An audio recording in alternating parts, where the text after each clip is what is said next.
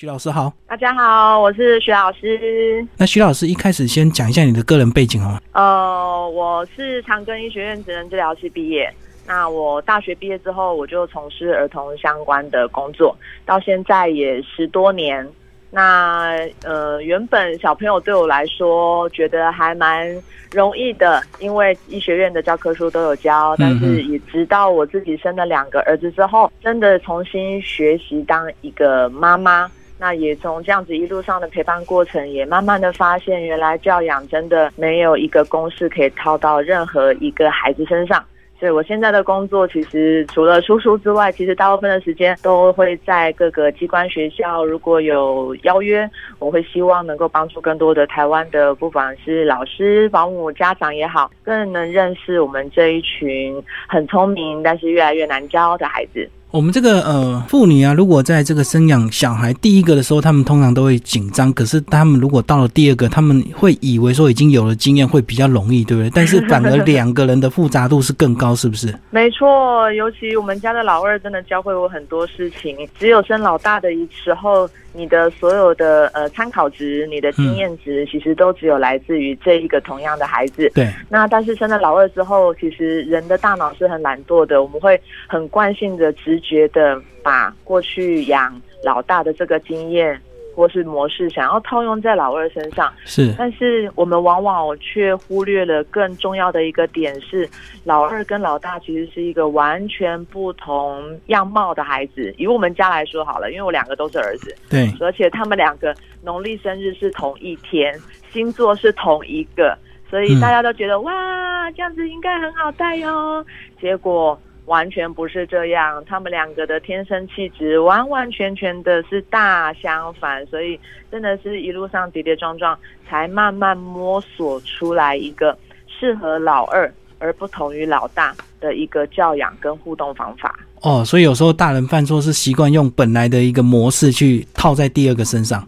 是的，那后来才慢慢发现，两个都是独立的个体，差异性非常大。而且老二一出来之后，老大又有他的一个反应。对，这个就是一般家长会很苦恼的，就是老大通常很容易会有一些吃醋、退化行为，所以这个时候又要忙新生儿的混乱，又要处理这个不管是几岁都会吃醋退化的老大，这个时候父母真的是非常痛苦值非常非常高啊。然后老师写的这本书主要就分为三个单元哦。第一个单元当然是教我们大人重新认识小孩，然后第二呢就是教大家认识零到六岁的一个小孩，接下来是七到十岁。那为什么分这三个单元？先稍微把这个架构讲一下。第一个单元成为好大人这个部分，其实嗯不只是只有从出生开始，呃，因为其实大家或许不知道一个数字哈，其实台湾的统计数字大概呃生完孩子的新手妈妈有产后忧郁的这个部。分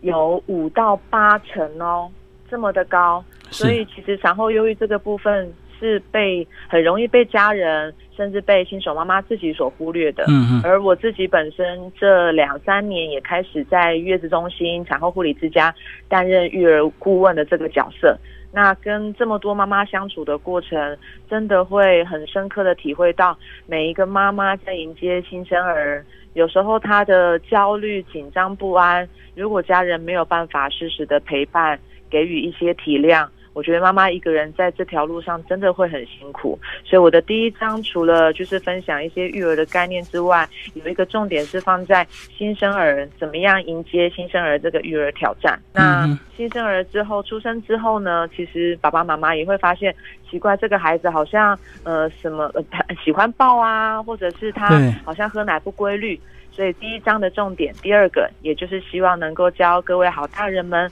能够试着去观察、认识我们每个孩子都有不同的天生气质。所以这应该是所谓第一章的两个重点。那第三个部分的话，也就是手足的部分，也会在这一章一起介绍。嗯，就像刚才跟各位聊的一个部分，就是两个孩子家里面只要有两个孩子的爸爸妈妈，一定常常每天每个小时都在处理老大老二的争吵啊、打架啊。所以这个时候怎么样能够让孩子，尤其这两位手足，是用爱来彼此扶持，一起成长，而不是勾心斗角、兄弟戏强、姐妹争吵这样子的一个结果。是，哼哼。所以这是第一章的一个部分。那第二章为什么你会把这个小孩的这个呃年纪从零到六岁当做一个这个大单元？呃，因为孩子的成长发育，其实零到六岁就是我们所谓的幼儿期衔接学龄前的这个发展阶段。所以零到六岁，我们一般人最常先听到的就是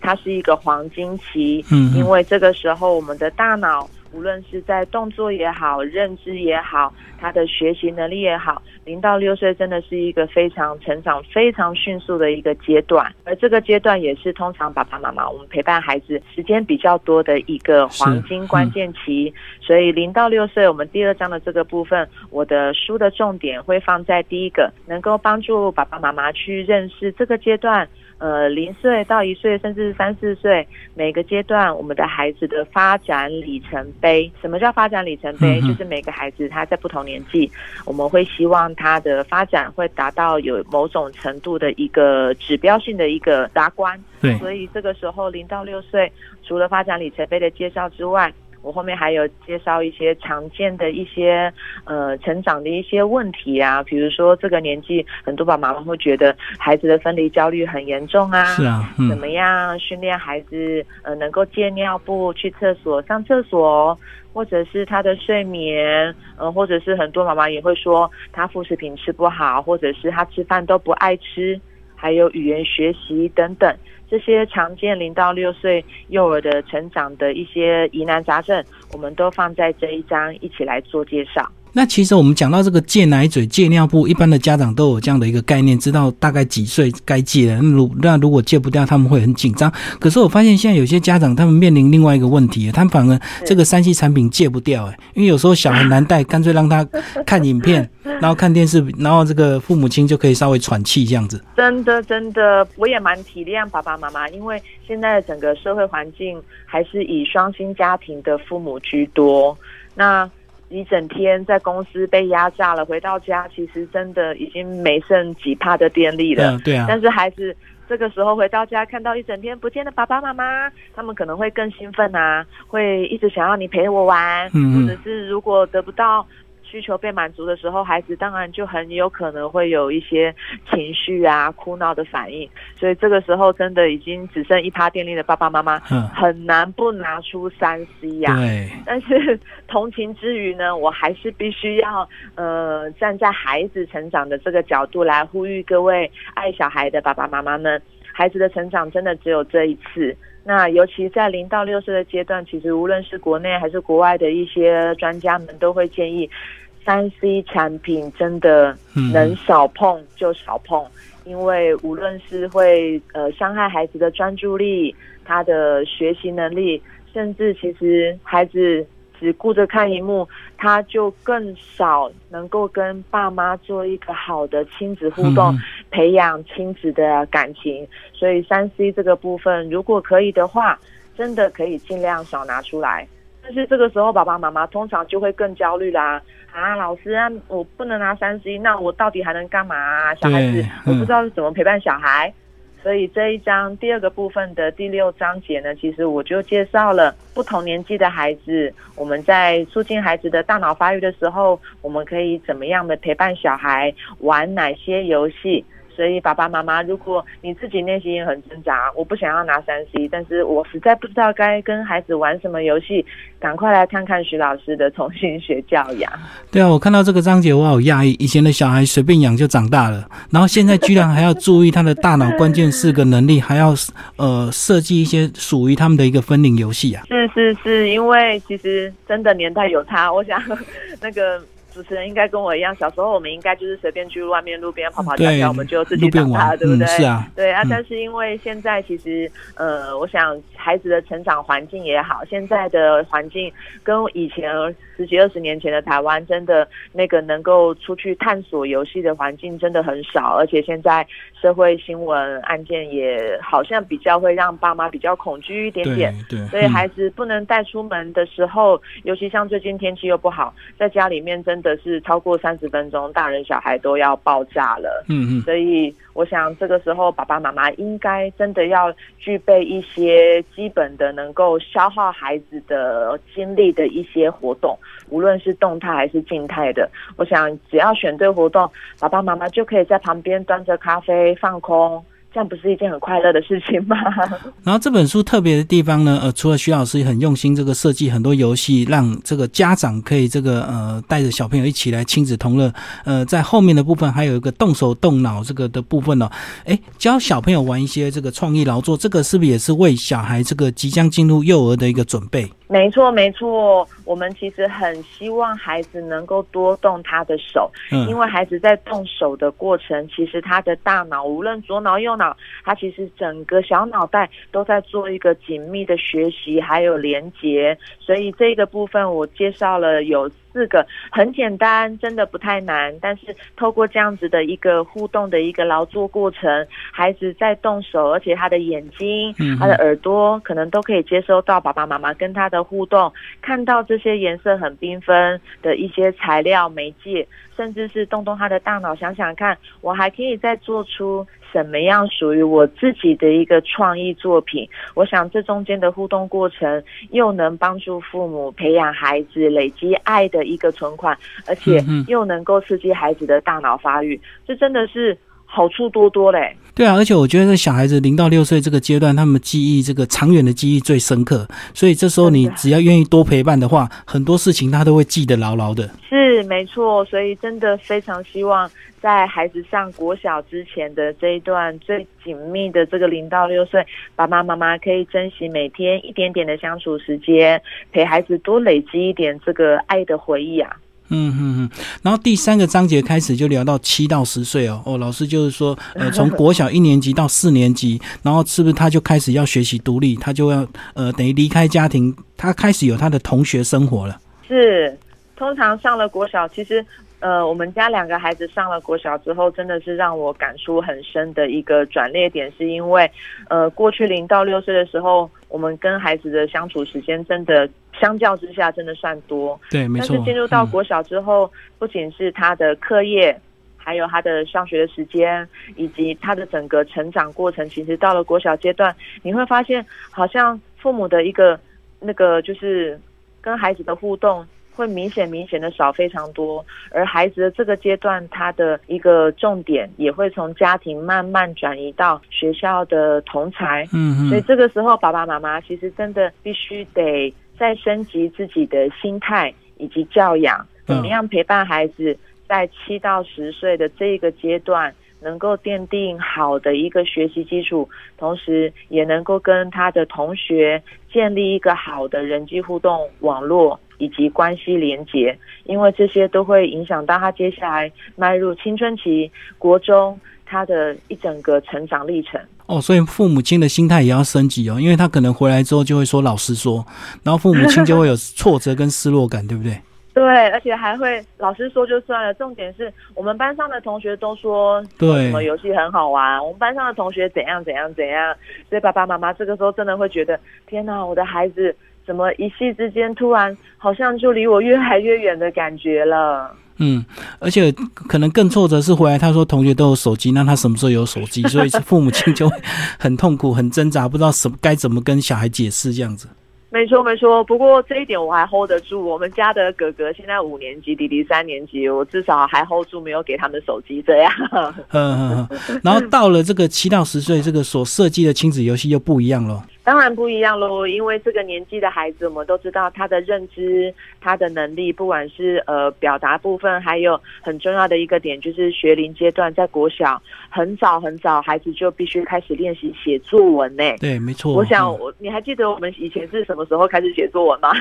应该也是国小吧。嗯。对，但是我现在陪伴孩子成长的过程，会发现他们大概从中年级、三年级，他们就得开始练习写三百字左右的一个短文。嗯嗯，其实这对三年级的孩子来说，其实是一个蛮大的挑战，因为低年级我们可能还停留在 b p m，然后认生字，那顶多就是一些简短的一个造句。但是从造句突然要变成短文，这样子中间的一个构思，还有他文章的一个概念。还有他的整个思绪有没有办法连接，然后做一个有条理的一个描述。我觉得这个真的是国小阶段孩子他们面临到最大的一个学习挑战之一。对，所以我的最后这一个第三个部分，七到十岁的这个学龄期孩子的陪伴，里面有很多的游戏，就在透过就是希望从游戏里面帮助孩子奠定一些，不管是语文力也好，作文力也好，或者是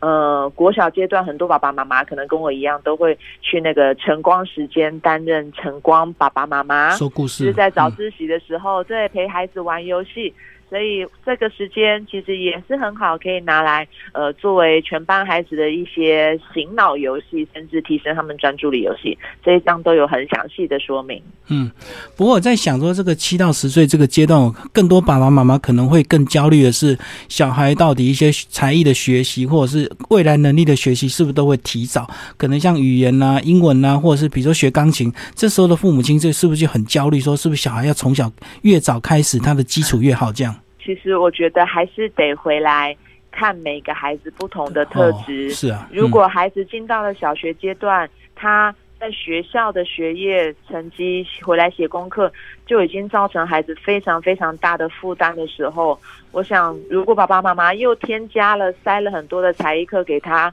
我觉得孩子应该短期之内他是一个非常吸收不了的一个状态。嗯，所以如果这个孩子他哎学校的成绩、学校的功课，他都能够保持一个就是还不错的一个学习状态，而他又喜欢比如说音乐类型或是美术类型的这个部分，或许爸爸妈妈可以在才艺课呃课后的时间，可以让孩子有一个不同的一个兴趣的延伸去做深度的学习。我想这个部分或许是爸爸妈妈在选择才艺课的时候也可以考量的。一个重点，就徐老师来帮我们比较一下。我觉得我们过去的这个家庭可能都是大家庭的模式比较多，所以这个教养小孩的很多经验可能是透过这个一代传一代，阿公阿妈怎么讲，然后他就怎么教。那现代年轻人比较会用山西，所以他们可能是网络查的比较多。那有一些家长可能就是会比较可能会比较认真，可能就会像买徐老师这样的儿童教养书来研究。那像这样这三种一个方式，到底它的这个优缺点在哪里啊？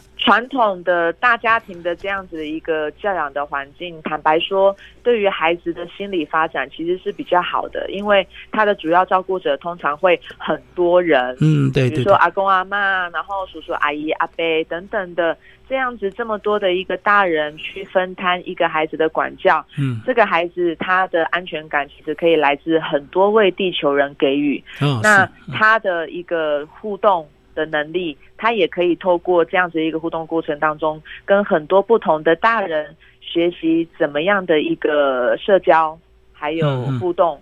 聊天等等。所以这样子的环境对孩子来说其实是蛮不错的。但是因为人比较多，所以很多有时候可能在管教的一些方法，或者是教育的态度。可能就比较容易会有一些不同的意见出来，哦，就标准不一样，就会考验到爸爸妈妈可能跟家里面其他人的一个沟通协调能力了。而且小孩应该也会不知所措，对因为可能每个人讲的标准都不太一样。对，所以这是人比较多的时候的教养环境里面比较需要留意的一个情况。那但是刚才有说到，现在的台湾的社会其实小家庭的结构还是比较多。那小家庭的情况之下，第一个没有资源，对，所以爸爸妈妈一整天下班回来了，真的是已经没有什么力气了。那这个时候没有外援资源系统的情况下，他们又必须要用仅存的一点体力来跟孩子奋斗，这个时候很难用我们最常说的。呃，温和而坚定的方式 来处理孩子的情绪，所以这个时候父母跟孩子之间真的比较容易会出现一些呃比较不愉快的一些相处。而且现在父母的确，我们碰到孩子的问题，比较习惯上网查资料，不管是其他妈妈的分享啦，还是谁谁谁农场文等等的。我必须要提醒爸爸妈妈们，如果你是会习惯上网查资料的。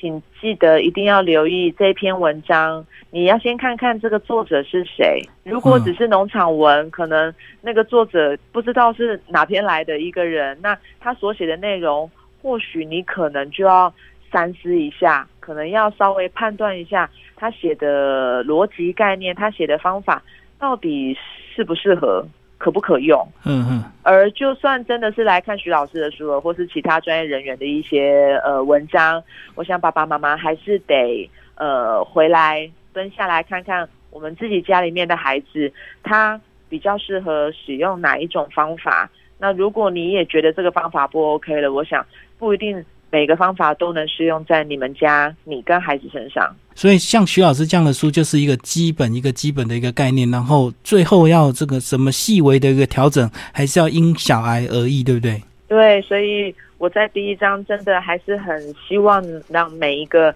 爱小孩的爸爸妈妈们能够试着从不同的角度先认识自己的孩子。因为不同的孩子，他们会有不同的情绪表现，他们会有不同的行为模式。所以，如果你能认识你的孩子，才能进一步去推敲为什么我的孩子今天会有这样子的行为产生。嗯，找到行为背后的原因，才能有效的来解决你非常在意孩子的那个行为问题。所以，像徐老师，你个人也是在儿童学科念了很久之后，实际接教养小孩之后，才发现还是会有点落差嘛？对，因为其实这十几年，我其实也有在跟很多的家长跟孩子做一个互动跟课程。那其实也发现，这十几年的孩子其实一直模样一直在变，小孩子其实越来越聪明，可是他们的情绪啊、专注力真的比较这个时代真的比较弱一点点。那爸爸妈妈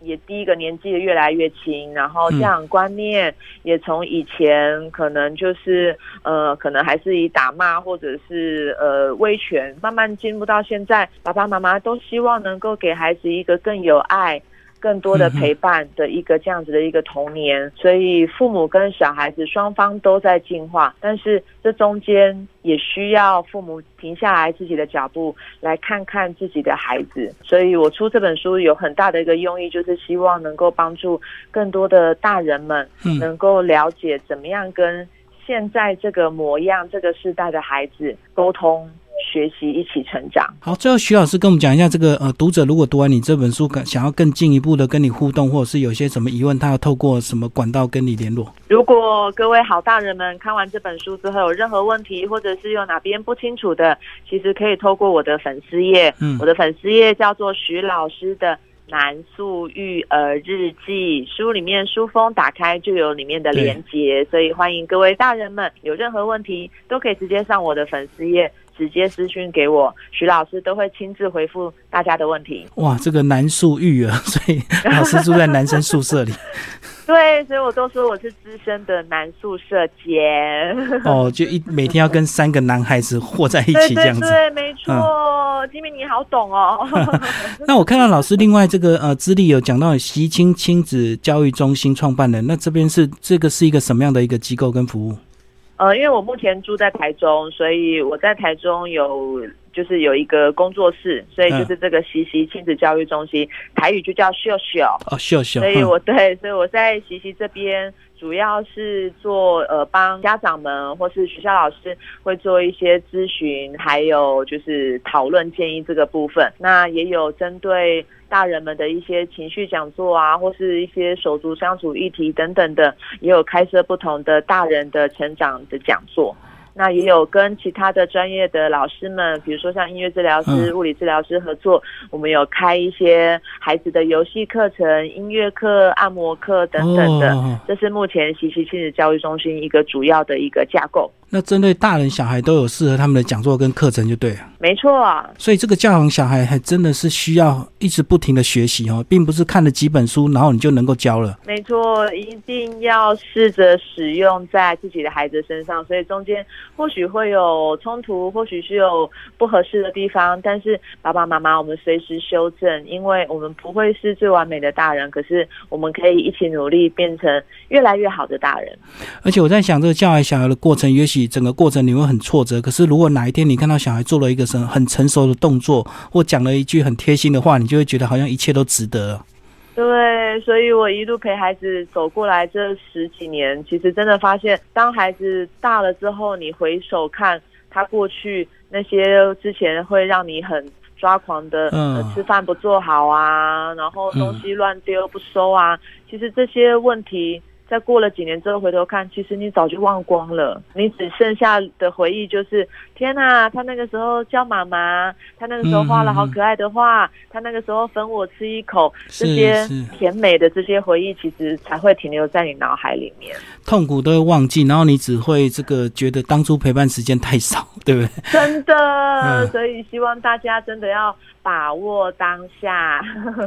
创造多一点跟孩子爱的回忆。对啊，这个每次我觉得这个当下你都会很痛苦，可是几年后你只想的这个，哎呀，怎么这个陪伴时间这么少啊？怎么那么少带他出去玩啊？拍的照片不够多，录的影不够多，这样子，因为他一下就独立了，就跟他同学出去玩了。是啊，所以保存期限，我们父母的保存期限真的没有你想象中这么久，所以大家一定要继续努力撑下去。好，今天非常谢谢徐老师为大家介绍这个重新学教养，然后大好出版，谢谢。谢谢。